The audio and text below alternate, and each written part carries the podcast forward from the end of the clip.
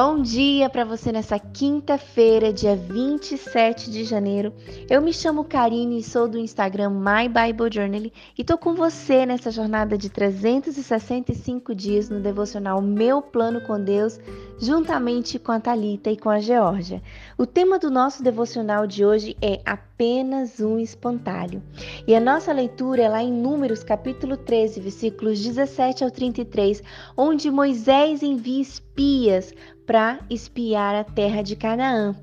E o devocional de hoje foi escrito por Joane e ela cita que, assim como os filhos de Israel aqui nesse texto, a autora do livro Pés como os da costa nos lugares altos, se você puder, leia esse livro. Eu li ele adolescente, trouxe muita cura para minha alma.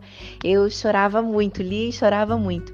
E que um dia ela ouviu uma pregação sobre espantalhos que a desafiou a transformar o medo dela em fé.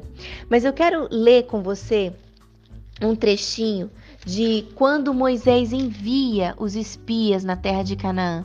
Ele disse assim: Subam pelo Negueb e entrem na região montanhosa. Veja a terra como ela é, o povo que nela habita, se é forte ou fraco, se são poucos ou muitos. Vejam também como é a terra em que o povo habita, se é boa ou má, e como são as cidades em que habita, se são arraiais ou fortalezas. Também como é o solo, se é fértil ou estéril, se nele há matas ou não. Tenham coragem e tragam os frutos da terra. E passados 40 dias, os espias voltaram e deram relatório. Mas olha só como foi o relatório dos espias. Vieram a Moisés, versículo 25 a Arão e a toda a congregação dos filhos de Israel em Cádiz, no deserto de Parã, fizeram um relato do que tinham visto e eles e toda a congregação mostraram-lhes os frutos da terra. E eles relataram a Moisés e disseram: Fomos à terra a qual você nos enviou. De fato, é uma terra onde mana leite e mel. Esses são os frutos dela. Mas o povo que habita nessa terra é poderoso e as cidades são muito grandes e fortificadas. Também vimos ali os filhos de Anak e ele começa a falar mais, né? E Caleb fez calar o povo diante de Moisés e disse: Vamos subir agora e tomar posse da terra, porque somos perfeitamente capazes de fazer isso. Porém, os homens que tinham ido lá olhar com ele disseram: Não, não podemos atacar aquele povo porque é mais forte do que nós. E diante dos filhos de Israel, falaram mal da terra que haviam espinhar, espiado, dizendo: A terra pelo qual passamos para espiar é terra que devora os seus moradores, e todo o povo que vimos nela são homens de grande estatura. E aqui você vê o medo dos espias de tomarem posse da cidade que Deus os daria. Eles ficaram aterrorizados com o que eles viram. E o que, que tem a ver com o tema de hoje apenas um espantalho? Você sabe para que, que serve um espantalho numa plantação?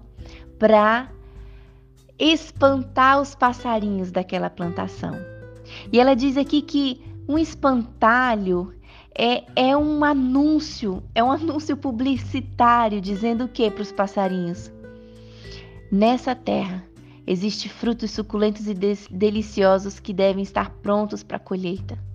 Existem espantalhos nos melhores jardins, nos, nas melhores plantações, digo. E uma coisa interessante é que a gente se, como assim como os espias, a gente fica com medo dos espantalhos. Mas é por trás dos espantalhos que existem as nossas maiores e melhores conquistas. Se eu for sábio, eu também tratarei o espantalho como um convite todo gigante no caminho que faz me sentir como um gafanhoto. É apenas um espantalho acenando para mim, me chamando para as bênçãos mais ricas de Deus. E ela conclui dizendo: A fé é um pássaro que ama se empoleirar nos espantalhos. Todos os medos são infundados. E, e, ela termina dizendo que essa parábola encorajou, encorajou ela a trilhar caminhos assustadores porém produtivos, mais vezes do que ela poderia enumerar. Quando você tiver com medo, lembra que isso é só um espantalho, que por trás dessa situação existe as melhores e maiores plantações que Deus preparou para você. Qual é o seu espantalho hoje? As circunstâncias difíceis? A fraqueza pessoal? Incerteza?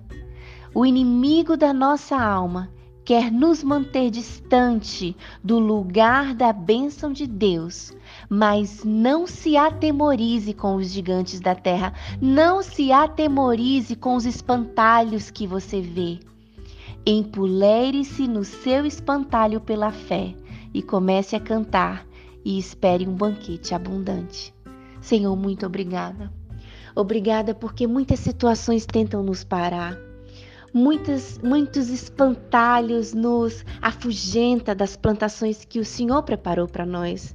Assim como também aqueles espias que foram e viram o quanto a terra era boa, mas eles preferiram focar no que aterrorizava o coração deles.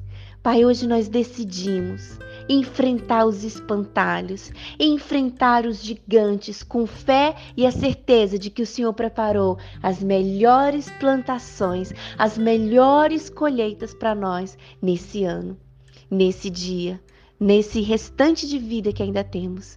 Nós te louvamos em nome de Jesus. Amém.